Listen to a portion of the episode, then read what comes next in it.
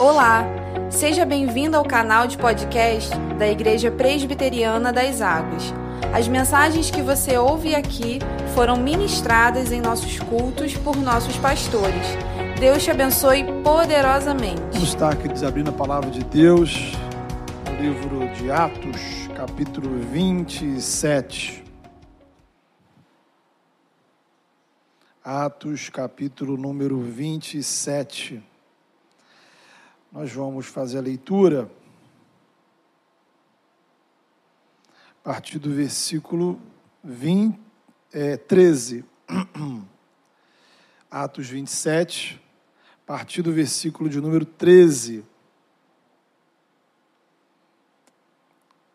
Vamos falar com o Senhor. Pai, em nome de Jesus, fala ao nosso coração Capacita, Senhor, nossa mente para compreender, para discernir tua vontade. Venha ao nosso encontro, Pai, que todos os obstáculos, todos os empecilhos, ó Pai, todas as distrações possam ser superadas, ó Pai, que os nossos olhos, que o nosso coração estejam voltados para o Senhor. E, ó Pai, muito mais do que uma compreensão, ó Deus, intelectual daquilo que está na tua palavra, Pai, que a tua palavra possa vir ao nosso encontro de maneira transformadora, Senhor. Transforma dentro de nós as estruturas, ó Pai, que estão instaladas de pecado, de angústia, de dor, de sofrimento, de opressão. Pai, vá ao encontro, ó Deus, com a tua palavra, ao coração, Senhor, que ainda não tem um relacionamento com o Senhor, que haja libertação, conversão, Vai ao encontro, ó Pai, daqueles que estão afastados da tua presença, que possam, Senhor, ter uma experiência de renovo, ó Deus, e que de fato a tua palavra possa operar em nós uma reconstrução espiritual, em nome do teu filho Jesus. Amém. Atos 27, a partir do versículo 13, a palavra de Deus diz assim: Soprando brandamente o vento sul, e, pensando eles ter alcançado o que desejavam, levantaram âncora e foram costeando mais de perto a ilha de Creta. Entretanto, não muito tempo depois, desencadeou-se do lado da ilha um tufão de vento chamado Euroaquilão. E sendo o navio arrestado com violência, sem poder resistir ao vento, cessamos a manobra e nos fomos deixando levar.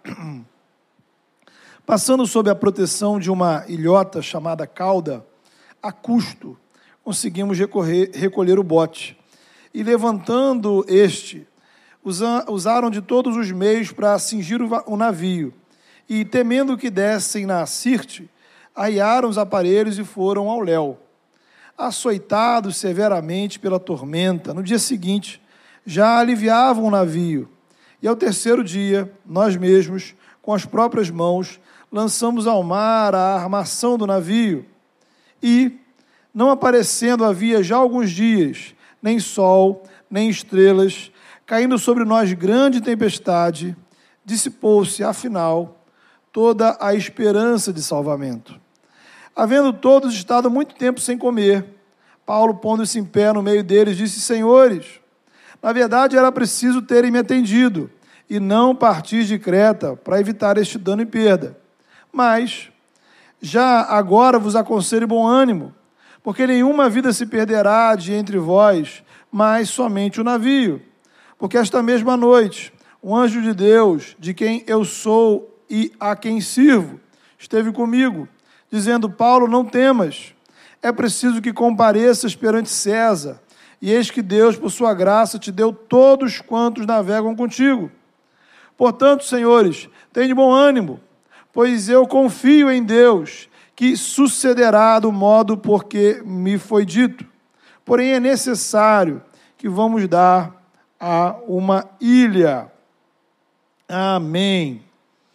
Bem, queridos, nós estamos aqui mais ou menos no ano 60, ali do primeiro século, e o apóstolo Paulo tinha sido preso por autoridades do Império Romano estava sendo transferido para a cidade de Roma para ser julgado pelo próprio imperador.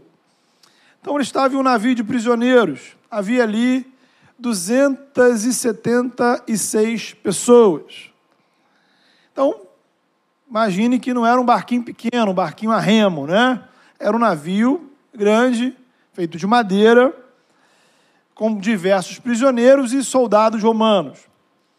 E Paulo ali no meio daquela galera. A certa altura, eles navegam para chegar na ilha de Creta, a caminho da Itália.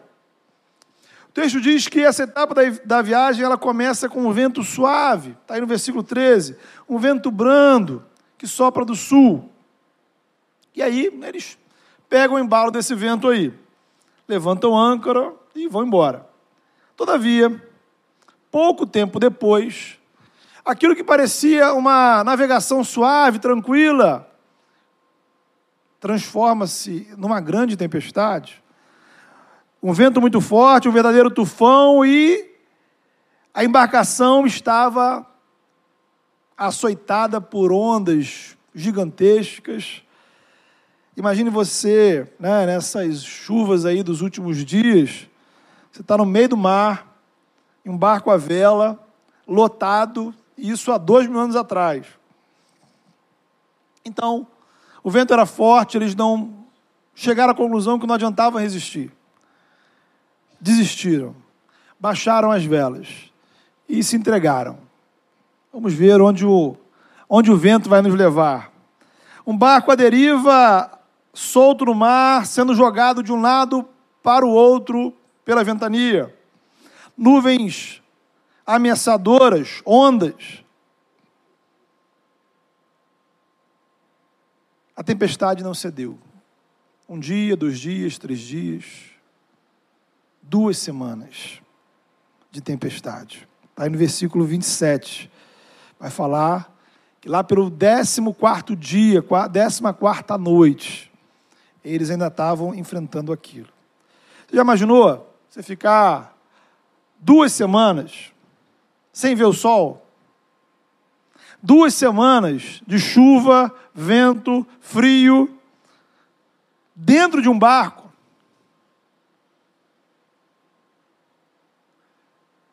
E aí eu chamo a sua atenção para o versículo 20, onde o texto diz: Finalmente nós perdemos toda a esperança de salvamento. E é nesse ponto, queridos, que pode encontrar-se a sua vida. Você perdeu toda a esperança de salvação. Não há expectativa alguma de mudar a realidade. Você desistiu, se entregou. A tempestade é pesada demais, dura tempo demais. Talvez aconteceu ou está acontecendo com você a mesma coisa que está rolando na vida de Paulo. Tudo começou com um vento leve, um vento suave. E parecia uma brisa. Você não deu importância, ah, isso é tranquilo, tiro de letra. De repente aquela brisa vira um tufão, uma tempestade. Aí você pensa, não, isso vai rapidamente passar, chuva de verão. E não passa. Passam dias, noites, semanas, talvez na sua vida já durem meses, anos. E o céu da vida parece plenamente carregado de nuvens, nuvens pesadas. Você tentou resistir, como eles. Estabeleceu estratégia, vamos esvaziar o navio, vamos para cá, vamos para lá. Nada funcionou. E aí chega um momento que, como eles, você conclui: bem, vou deixar o vento levar esse navio e ver onde vai dar. Eu não tenho mais como resistir. Perdeu a esperança. Há várias áreas da nossa vida que nós podemos aplicar isso. Coisas simples, como você sai de casa para trabalhar e de repente você se depara no meio da rua com um engarrafamento gigante, alguma coisa diferente aconteceu, e lá pelas tantas você já liga para o trabalho e diz: Olha, hoje eu não vou conseguir chegar na hora. Talvez nem consiga chegar. Você perdeu a esperança daquele compromisso que você tinha. Ou você entra na academia cheio de expectativa de que você vai ficar ali uma pessoa saradona, né? Igual corpo de modelo, e já passa alguns meses e você percebe que não vai acontecer isso, né? Ou uma coisa simples é, você tem lá aquela roupa bacana que você ganhou no Natal, e aí lá pelas tantas você perde a esperança de que aquela roupa vai caber em você. Ou simplesmente você perdeu a esperança de ficar milionário, ficar rico, enfim. Coisas corriqueiras do dia a dia. Mas também coisas sérias. A gente perde a esperança, por exemplo, de manter uma vida de santidade, perde a esperança de manter uma vida na igreja, perde a esperança de fugir do pecado, perde a esperança de salvar o casamento, perde a esperança de coisas significativas da nossa vida que a gente deveria resolver e não consegue. A questão aqui não é pensar em uma coisa específica, seja pequena ou grande. Cada um de nós tem situações na vida em que ter esperança ou não faz diferença. Sabe, eu queria fazer com você uma reflexão a mais. Mais do que você pensar, poxa, eu quero, eu preciso de esperança para resolver isso. A percepção aqui é termos, fazermos da esperança uma espécie de visão da vida. Porque a esperança, ela é uma das três virtudes do Evangelho, virtudes centrais, juntamente com a fé e o amor. Então, o Evangelho pode ser resumido em fé, amor e esperança. De modo que não é possível sermos cristãos sem termos esperança.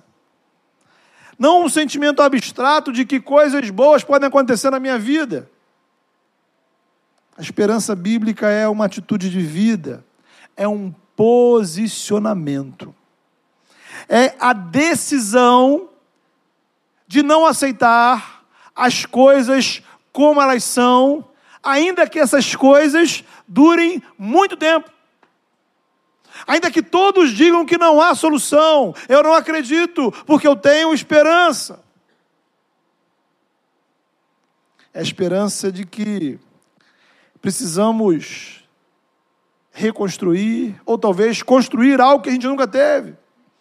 Agora, como é que a gente constrói a esperança? Como é que a gente reconstrói a esperança? Especialmente se o meu cenário é uma tempestade como essa. Bem, há obstáculos que precisam ser enfrentados. Para começar, é preciso enfrentar a visão de que esperança é sinônimo de fraqueza ou de ingenuidade. A, a nossa sociedade ela tenta nos empurrar para uma espécie de realismo, né?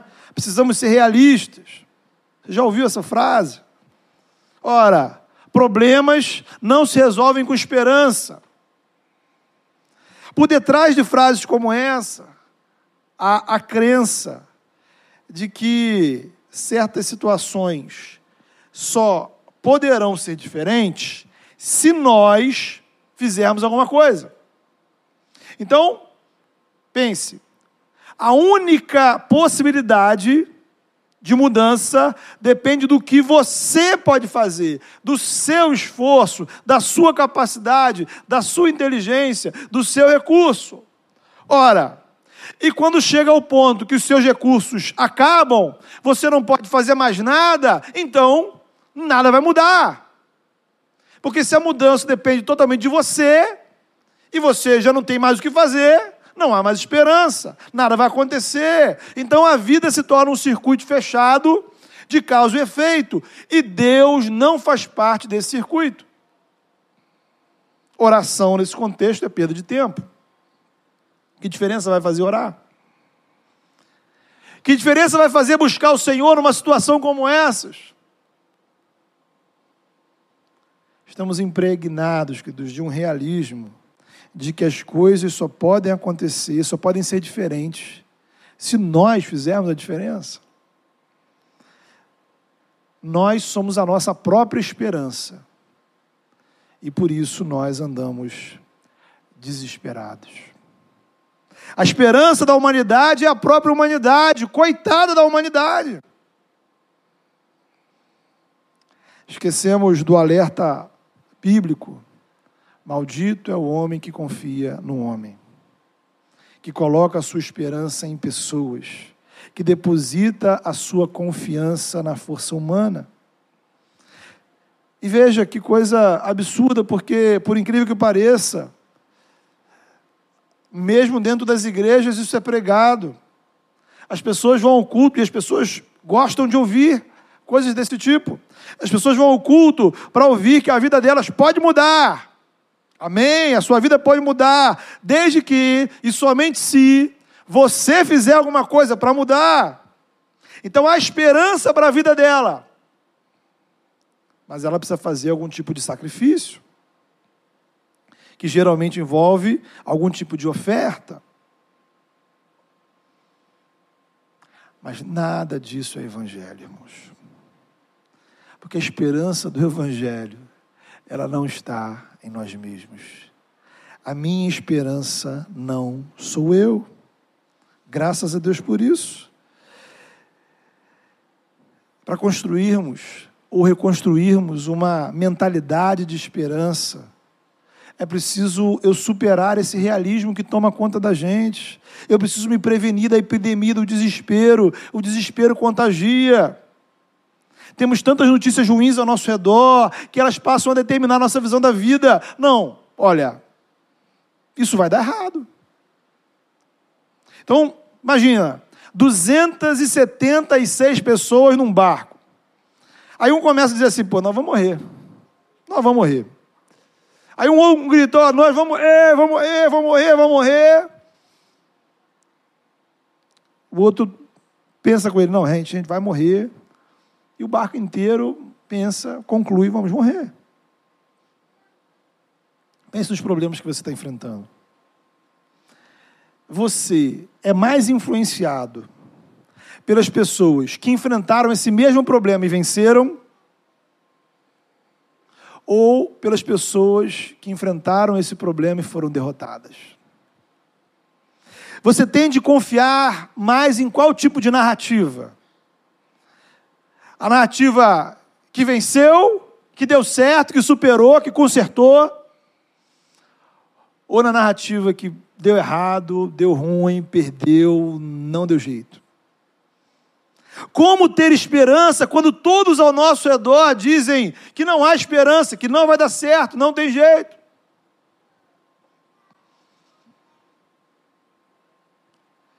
Outro problema da falta de esperança é que ela nos leva a decisões precipitadas, equivocadas. Ou seja, em uma determinada situação, se você simplesmente não tem certeza de que haverá amanhã, né? então amanhã não vai acontecer nada. Isso me leva a agir de determinada forma hoje. Quantas das nossas atitudes são baseadas em desesperança? Quantos dos nossos comportamentos e decisões têm como base a completa ausência de expectativa de que haverá futuro? A gente lembra, por exemplo, lá dos discípulos no caminho de Emaús. Né? Jesus tinha sido crucificado e passou a sexto, sábado, já era domingo, e, e esses discípulos estão voltando para a casa deles, voltando para a cidade deles. Por quê? Bem, não tem mais nada para a gente aqui. Né? Não há mais esperança. O que, que vamos fazer aqui? Então, a falta de esperança na ressurreição de Jesus os levou a tomar a decisão de dar meia volta. Até que eles foram surpreendidos pelo próprio Cristo. Então eu queria desafiar você a sondar o seu coração.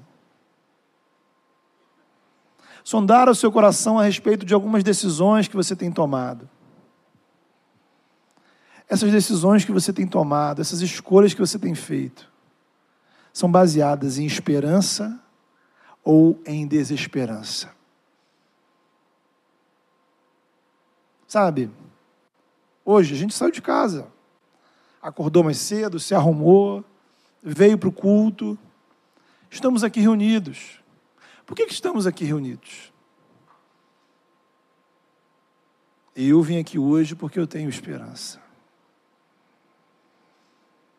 E você pensa. Pensa no que você vai fazer amanhã.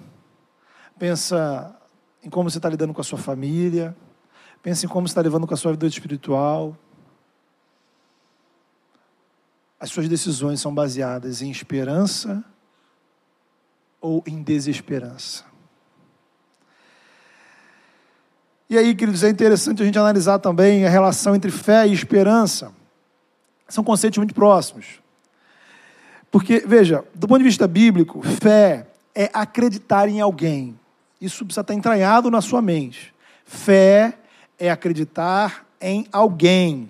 Mais do que acreditar no sobrenatural. Mais do que acreditar de que existe algum tipo de ser superior coisas invisíveis. Fé significa crer em Deus como um ser pessoal, o Criador, o Todo-Poderoso, que enviou seu Filho para nos trazer salvação.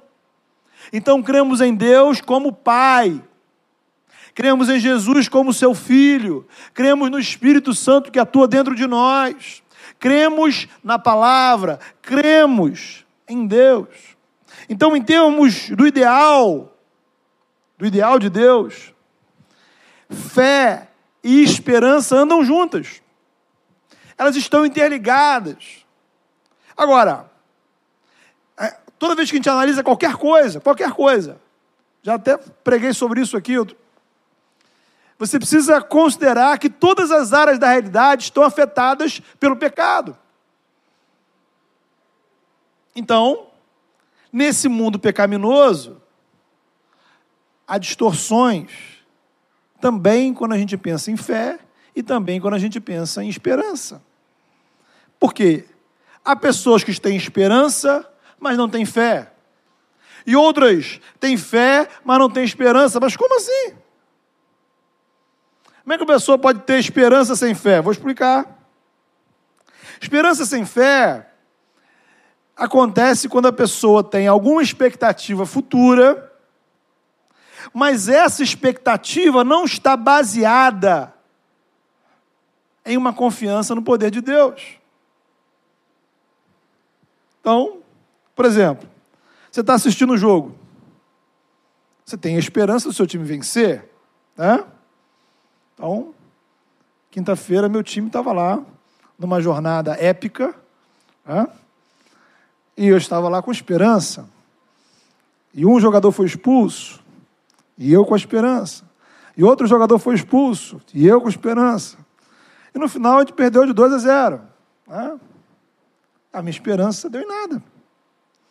Ou quando a gente tem a esperança, por exemplo, de que um determinado político, o prefeito da cidade, o governador, o presidente, o deputado, o senador, enfim, você tem a esperança de que aquele candidato, aquele político vai fazer algo bom, né?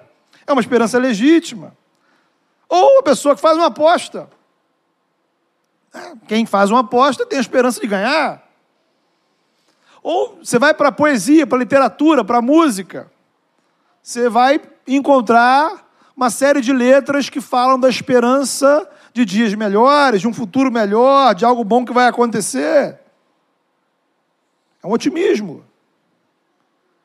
Mas nada disso está fundamentado em Deus, no Evangelho, na palavra. É apenas o sentimento. É bom esperar coisas boas. Então a gente fala de esperança, canta esperança, mas não há base concreta para essa expectativa. Então não é essa esperança não resolve o problema. Essa esperança não me ajuda no caso concreto dos problemas que eu tenho na minha alma, na minha vida, na minha casa. Então eu preciso de uma esperança que seja mais do que retórica, mais do que superficial, mais do que sentimental, da boca para fora. Agora, se existe esperança sem fé, existe também fé sem esperança. Como é que é isso? É a pessoa que acredita que Deus existe, ou que existe algum tipo de força sobrenatural, pessoas religiosas. Porém elas não acreditam que Deus possa intervir na vida delas, na história delas, no cotidiano delas. Elas não confiam que realmente Deus pode mudar certas situações da sua vida. São crentes, mas por algum motivo confiam apenas no poder humano, seja no seu próprio poder ou no poder de alguém. Ano passado eu preguei aqui na igreja, usei uma, uma expressão para essa atitude, né? São os crentes incrédulos. Então causou uma certa polêmica. Como é que eu posso ser um crente incrédulo? Né? Porque ninguém gosta de ser. Né? Se você é crente, né? você não gosta de ser chamado de incrédulo. Ocorre que a incredulidade aqui não é uma questão moral, não é uma ofensa é um diagnóstico. O crente incrédulo é aquele que afirma acreditar em Deus, mas essa suposta fé não faz diferença no seu dia a dia. Acreditamos que Deus existe. Eu pergunto a você: você acredita que Deus existe? Acredito. Você vai à igreja, você vai ao culto, você canta as músicas, você ouve a devocional. Mas amanhã, quando você sai de casa para trabalhar, você acredita que Deus pode intervir nas circunstâncias do seu trabalho? Quando você tem um problema de relacionamento, você acredita que Deus pode intervir naquela situação? Então, a começar por mim, irmãos, eu digo com honestidade, que boa parte do dia a dia eu luto com a incredulidade. Não porque eu não creio em Deus, não porque eu não confio no Senhor, mas a tendência do nosso coração é no dia a dia fazer com que a gente confie só na gente mesmo, nas circunstâncias, nesse circuito fechado de causa e efeito. Então a gente passa a não acreditar que Deus pode mudar a nossa família. Como também preguei em algum momento, né? Lembro de estar conversando com Eliseu sobre isso de que às vezes a gente acredita que Deus pode curar um câncer, mas não acredita que Deus pode mudar o coração de alguém. Será que Deus pode mudar o coração da minha família, dos meus amigos? Será que Deus pode mudar a realidade da nossa cidade, do nosso país, da nossa igreja? Ou seja, em um, um certo sentido, nós somos pessoas de fé, servimos a Deus, mas em outro sentido, nós não levamos em consideração a vontade dEle, o Senhor, o poder dEle nas decisões e escolhas. Então, aquela história, eu confio em Deus. Aliás, eu creio em Deus, mas confio apenas nas minhas forças. Né? Acredito em Jesus, mas não espero nenhum milagre ou salvação. É uma fé sem esperança. É uma fé apenas para aliviar um pouco a tensão e o estresse da vida, né? Não é a fé que precisamos, não é a esperança que precisamos. Precisamos de uma esperança que decorre da fé em um Deus Todo-Poderoso. Um Senhor que se interessa por mim e intervém na minha história, intervém nesse mundo. E aí nós conseguimos começar a construir ou reconstruir uma mentalidade de esperança, ajustando a minha fé nele, no poder dele, na graça dele, na ação dele, na palavra dele.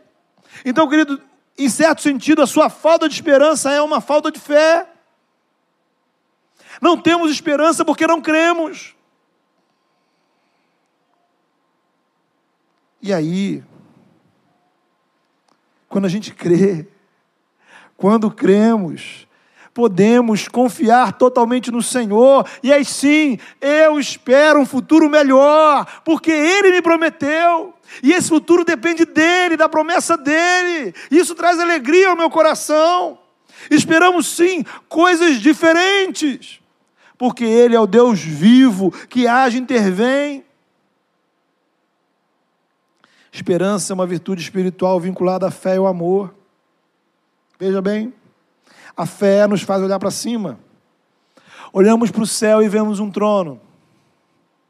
E aquele que está sentado no trono, e ao seu lado o cordeiro, que morreu pelos nossos pecados, mas está vivo, e ao seu redor milhares e milhares de anjos o adorando, e aos pés deles o governo e a autoridade sobre todo o universo. Pela fé enxergamos isso, pela fé cremos que o Espírito Santo atua aqui neste lugar. A fé, a verdadeira fé, é uma porta celestial que me faz ver o que antes eu não enxergava. Agora, essa fé, ela me impulsiona ao amor. A fé me faz olhar para cima. O amor me faz olhar para o lado. Como é que eu devo interagir com as pessoas que estão ao meu redor? O que determina o, a minha ação em relação ao meu próximo, seja ele conhecido ou desconhecido. Podemos amar porque fomos amados pelo Senhor. Pela fé experimentamos o amor de Deus. E porque esse amor é real em nossa vida, pela ação do Espírito, podemos agir com amor e caridade em relação ao outro. Então, olhar para o céu com fé nos faz olhar para o lado com amor. E então podemos olhar para frente com esperança. Para cima com fé, para o lado com amor, para frente com esperança. Por quê? Guarde isso no seu coração, irmão. O futuro não depende apenas das nossas forças. Louvado seja Deus por isso. Na equação do nosso futuro, existe uma variante que a gente não controla. Olhar para o céu com fé me faz olhar para frente com expectativa de que do céu virão coisas grandes e extraordinárias sobre a nossa vida. E nós louvamos o Senhor por isso, glória a Deus. Então a gente pode definir esperança na perspectiva do Evangelho como sendo a fé aplicada ao meu futuro. A gente lembra de Hebreus 11. O que é a fé? A certeza das coisas que esperamos. Então, quando eu aplico fé ao meu futuro, eu tenho esperança. Qual o primeiro passo para eu construir ou reconstruir a esperança no meu coração? Aplicar fé no meu futuro. O presente é complicado. Circunstâncias desanimadoras. E aí, quando eu começo a projetar o futuro a partir do meu presente, pô, as probabilidades são terríveis. Quando a gente calcula o futuro a partir das nossas probabilidades, ficamos desesperados. Ficamos desesperados. E a gente volta ao texto. O presente daquelas pessoas naquele barco era uma tempestade uma tempestade violenta, que não passava. O presente era difícil, ao ponto deles perderem a esperança de um futuro. E o texto diz: não haverá salvação. E aí entra em cena os versículos 21 a 26, porque no meio daquela confusão, Paulo está ali, preso. Ele se levanta e diga: Tenho esperança, porque Deus falou comigo. E nenhum de nós perderá a vida nessa tempestade. Olha que loucura. O que trazia esperança ao coração de Paulo naquele momento? A esperança dele não estava baseada em meteorologia. Ele não recebeu algum tipo de informação, né? De previsão do tempo, dizendo, olha, vai, o tempo vai mudar. Não tinha a ver com a direção dos ventos, a lua, as marés. Nada naquela tempestade podia dar esperança. Às vezes a gente passa por momentos assim na vida. Você olha para um lado, olha para um outro. Você pensa em pessoas que possam te ajudar. Você pensa em alternativas. Nada te dá esperança. Não há esperança de salvação. E aí a gente volta à palavra. A esperança para a sua vida, meu irmão, minha irmã, não provém da análise das circunstâncias. A esperança para o seu coração vem do sobrenatural. Você precisa olhar para o céu. Não é para o mar, não é para as ondas, não é para a tempestade. A gente lembra de Jesus com os discípulos quando ele acalma a tempestade. Eu preciso olhar para o céu. Você precisa aplicar fé ao seu futuro e crer que existe um Deus todo-poderoso que atua em nosso favor. Eu não sei o que ele vai fazer. Eu não posso te dar algum tipo de previsão sobre o agir de Deus. Não há previsão do tempo celestial. O que Deus vai fazer amanhã, o que Deus vai fazer hoje, o que Deus vai fazer no culto de noite, não sei.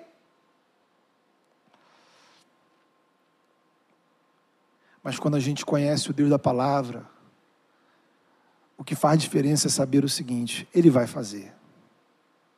Eu não sei o que, eu não sei como, eu não sei de que forma, mas eu sei que no meu futuro Ele já está lá. E Ele vai fazer. E isso enche meu coração de alegria. E isso enche meu coração de confiança. Porque independente de mim, das minhas probabilidades, Ele está lá. Então, eu não confio em mim.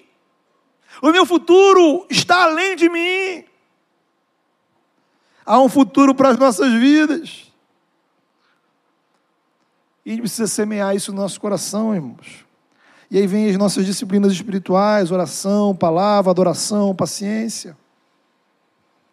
Peça ao Senhor em oração para que Ele lhe abra os olhos. Sabe, como lá Eliseu falou com Geazi, para que perceba o exército celestial que luta em seu favor para que, como Isaías, você veja o trono da glória, a glória de Deus, os serafins cantando: Santo, Santo, Santo é o Senhor dos exércitos. Como João, você veja os céus abertos. Como as mulheres na Páscoa, você veja mais do que um túmulo vazio. Veja o Cristo vivo. Precisamos falar com Deus.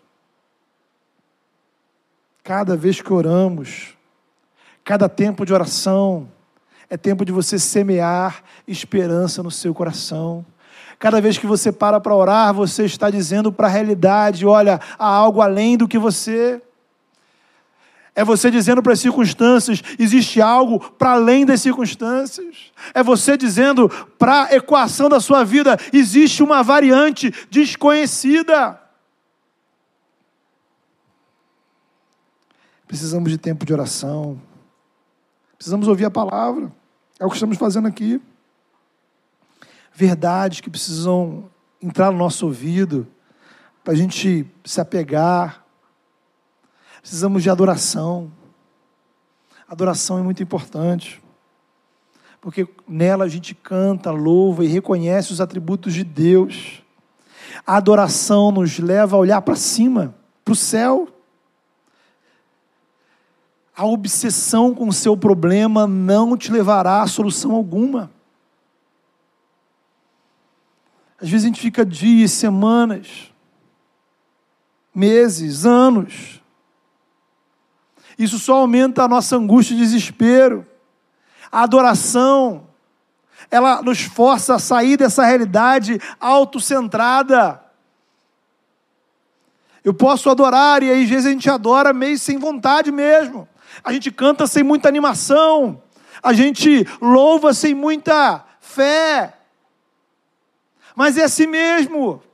É adoração de gente pecadora, é adoração de crentes que são incrédulos, é adoração de gente que está lutando com as suas dúvidas, é adoração de gente que é gente, mas é adoração. Imperfeita, falha, limitada, fraca, mas ela é sincera. E ela faz bem, faz diferença ao seu coração. Então, você precisa meditar, falar, declarar, cantar alto, cantar com emoção. Cantar a graça de Deus, a bondade de Deus, a misericórdia de Deus, o poder de Deus, o amor de Deus. Então você precisa orar, você precisa ouvir a palavra, você precisa adorar e então esperar. Salmo 40. Esperar com paciência no Senhor. Vale a pena esperar pelo Senhor, porque na hora certa ele se inclina. É linda essa expressão. O Senhor se inclina para ouvir o seu clamor.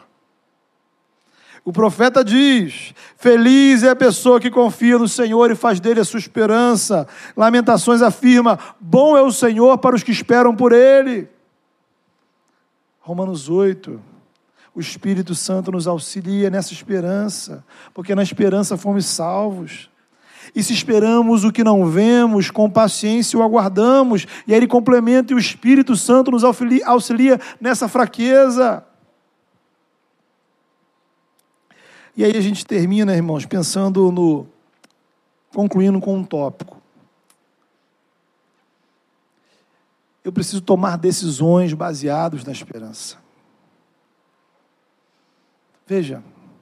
Então a esperança não é apenas para você sentir-se bem, mais feliz, mais tranquilo, mais leve. A esperança bíblica, ela te leva a agir. A falta de esperança me leva a tomar decisões precipitadas e equivocadas. Agora, quando eu olho para o céu, quando eu olho para Jesus, para o poder de Deus, meu coração sem esperança. E esse é o componente revolucionário da esperança. Porque eu tomo decisões no presente, crendo no que Deus vai fazer no futuro. Eu tomo decisões no presente, não a partir do que o presente me diz. Eu tomo decisões no presente, não a partir do cálculo do que eu vou conseguir fazer. Eu tomo decisões no presente, confiando no poder de Deus, na palavra de Deus. Precisamos parar de tomar decisões baseadas na incredulidade. Sabe? Você precisa adicionar fé na sua análise do futuro e começar a fazer com que essa esperança modifique o seu presente. A gente tem tomado decisões baseadas em realismo, baseado em desesperança, baseado em incredulidade. Precisamos tomar decisões baseadas no poder de Deus. A equação da nossa vida não pode apenas depender das variáveis humanas podemos, podemos e precisamos esperar grandes coisas de Deus para a nossa vida. Podemos e precisamos esperar grandes coisas de Deus para a igreja. Podemos e precisamos esperar grandes coisas de Deus entre nós e através de nós.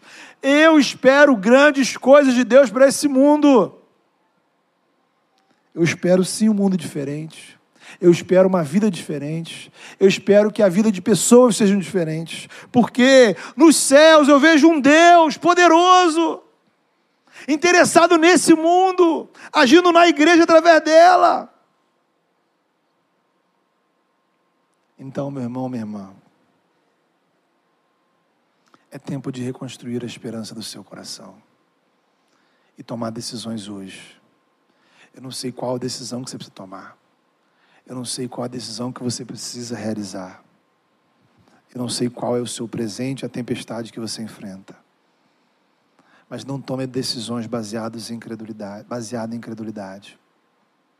Vamos orar? Feche seus olhos. Coloque a sua vida diante do Senhor. Fale com o Senhor nessa hora. Fale um pouco do que você está vivendo, fale um pouco do que está tá rolando no seu coração e peça ao Senhor, Senhor, eu quero olhar para o futuro com esperança. Talvez você já perdeu a esperança, mas ela pode ser reconstruída, ela pode ser renovada. Peça ao Senhor para agir no seu coração. Peça ao Senhor para atuar na sua vida. Tome decisões. Apresente essas decisões ao Senhor. Talvez você esteja com medo. ansioso. Mas diga, Senhor, eu quero agir confiando no teu poder. Eu quero agir confiando no que o Senhor pode fazer por mim.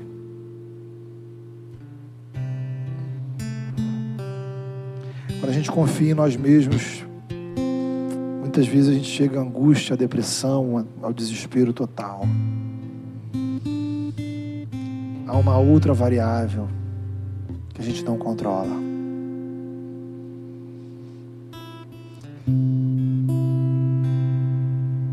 Fale com Deus.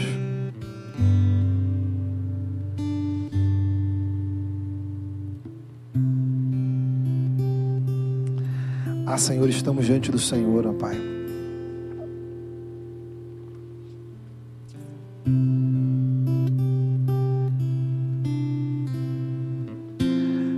Abre os céus, ó Pai. Como diz a tua palavra, abre os céus e vem. Vem sobre nós. Vem sobre a tua igreja. Manifesta a tua glória, Senhor.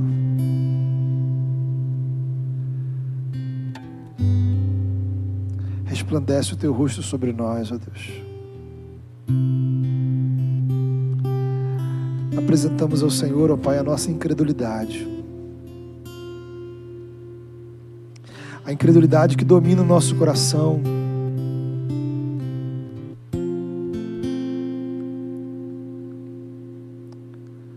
Vezes, ó Pai, não cremos em, em um futuro melhor.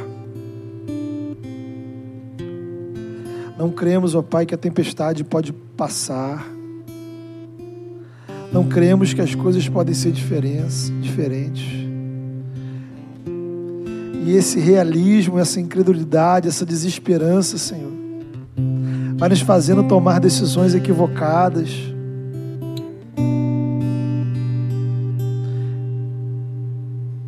nos acomodamos ao mundo, Senhor, porque simplesmente não temos esperança. Pai, eu peço ao Senhor que nessa manhã, nesse culto, o Teu Espírito Santo ressuscite em nossos corações a esperança, Senhor. Ressuscite em nossos corações a fé no Teu poder. Ó oh, Pai, Coloca no nosso coração a expectativa de grandes coisas, ó Pai. Coloca no nosso coração a expectativa de coisas boas. Coloca no nosso coração a expectativa, Senhor, de uma realidade que será diferente. Não sabemos como, não sabemos quando, mas cremos, ó Pai, em um futuro, ó Pai, porque o Senhor está no futuro. Louvado seja o teu nome, ó Pai, porque o nosso futuro não depende de nós mesmos. O futuro da igreja não depende de nós mesmos. O futuro do mundo não depende de nós mesmos, ó Pai. Enche no nosso coração, ó Pai, esperança. Não uma esperança, Senhor, que nos leve a ficarmos passivos, mas ao contrário, uma esperança que nos leve a agir, a tomar decisões baseadas na fé, a tomar decisões, a darmos passos de fé de coragem, de ousadia. Ó oh, Pai, que possamos resistir em esperança, que possamos perseverar em esperança. Porque cremos, ó oh Pai, em dias melhores, cremos em coisas especiais, porque o Senhor é poderoso, o Senhor é grandioso e o Senhor é a nossa esperança renova a nossa fé. E nos faz instrumentos de esperança, Senhor, como Paulo naquele barco, que a esperança no nosso coração nos leve, Senhor, a semearmos, ó Pai, ao nosso redor, tantos que estão desesperados, sem qualquer tipo de perspectiva. Que sejamos uma igreja, Senhor, farol de esperança para as pessoas nesse lugar nessa cidade ao nosso redor, em nome de Jesus. Amém.